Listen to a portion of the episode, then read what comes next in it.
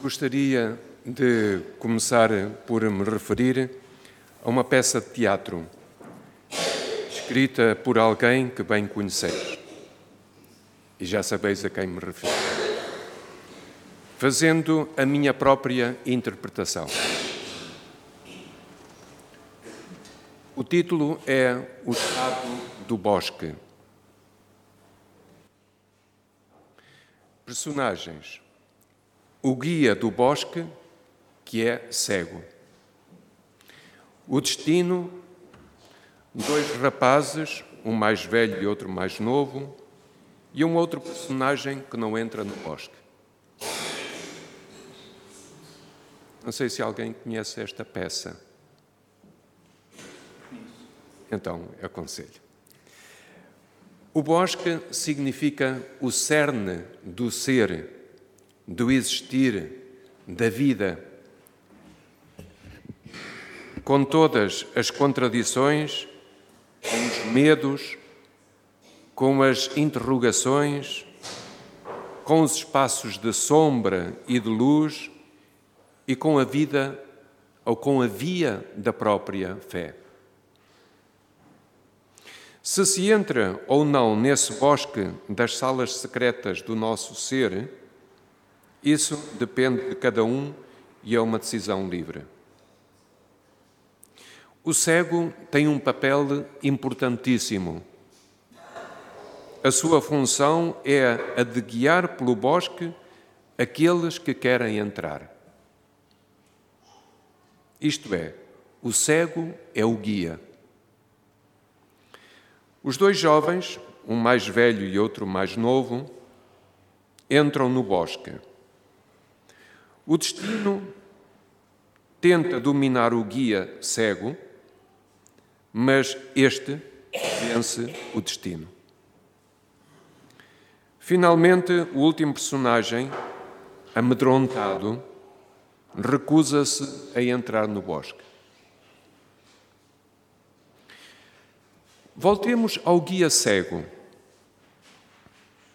Esta visão é fundamental, mas se nos concentrarmos apenas naquilo que estes olhos nos dizem, as distrações são tantas que acabaremos por nos perdermos dentro do bosque da vida e da fé. Precisamente porque desvalorizaremos algo cru crucial que é a confiança. A fé exige que não vejamos apenas com estes olhos, muitas vezes míopes, como são os meus, que não escutemos apenas com estes ouvidos, mas sim que olhemos com os olhos do coração e da esperança, pois será com esse tipo de olhar que atravessaremos a barreira que nos separa do transcendente, onde nos é requerida sempre uma abertura à surpresa. Como dizia a irmã dominicana irlandesa Margaret McCartain. Recordo-me ainda de um debate com a nossa amiga Leonor Xavier. A certa altura perguntaram-lhe: O que é a fé? E ela respondeu que é como o respirar. Não se pode definir, mas é imprescindível para a nossa existência. Isto dizia a Leonor.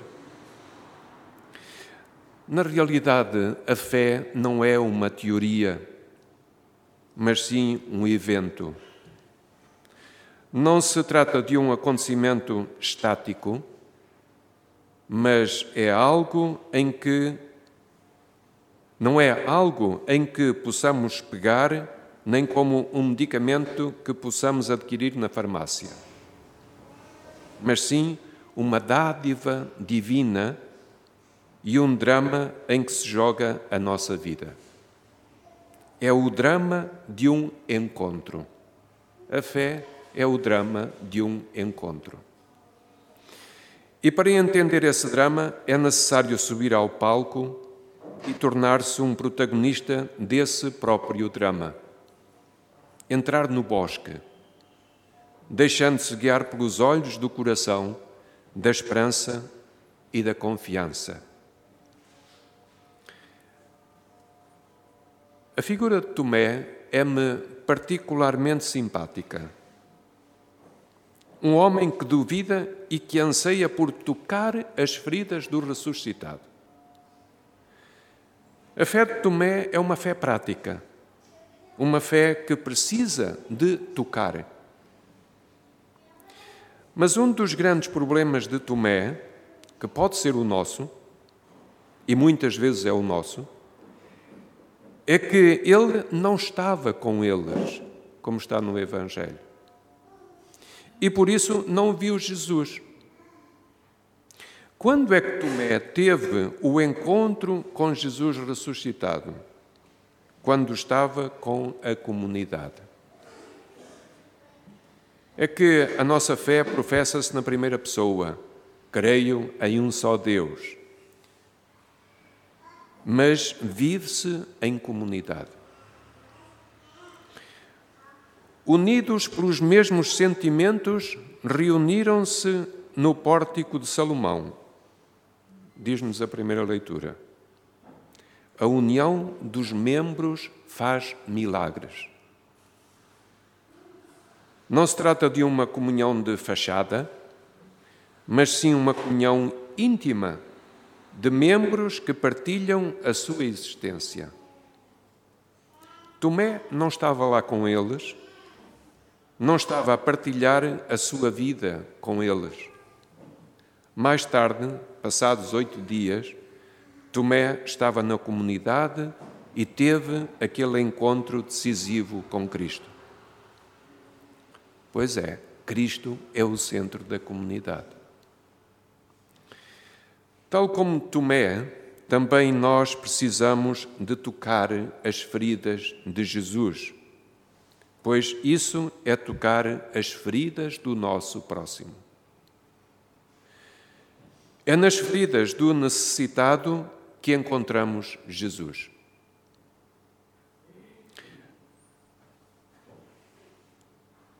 Atenção à tentação da fé estéril sem o toque das feridas do outro. Muitas vezes somos como os medrosos discípulos encolhidos na casa, de portas fechadas.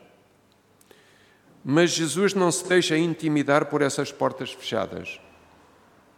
E também não se deixa amedrontar pelas dúvidas de Tomé e dos Tomés no coração de cada um de nós. Pois essas dúvidas podem ser trilhos no bosque da nossa existência que nos conduzam à profissão de fé, tal como aconteceu com Tomé, meu Senhor e meu Deus. Certamente já entendestes que eu valorizo muito a dúvida para, própria, para o aprofundamento da própria fé. Naquela comunidade, naquela comunidade, Cristo apresentou-se no meio deles e deu a sua paz, transmitiu o mandato da misericórdia e enviou em missão.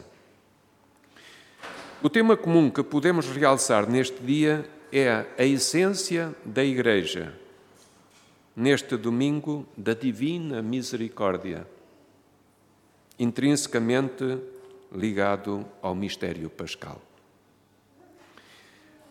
Como diz o Papa Francisco, Francisco dirijamos-nos confiantes a Cristo misericordioso e peçamos a graça do perdão e do amor operoso pelo próximo. Sejamos misericordiosos uns com os outros conscientes de que todos somos frágeis e estamos misteriosamente ligados entre nós. Entremos no bosque, conduzidos pela confiança do guia cego. E não tenhamos medo de duvidar, de tropeçar e de cair. Pois, como diz ainda o Papa Francisco, Deus não se cansa de nos estender a mão para nos levantar das nossas quedas.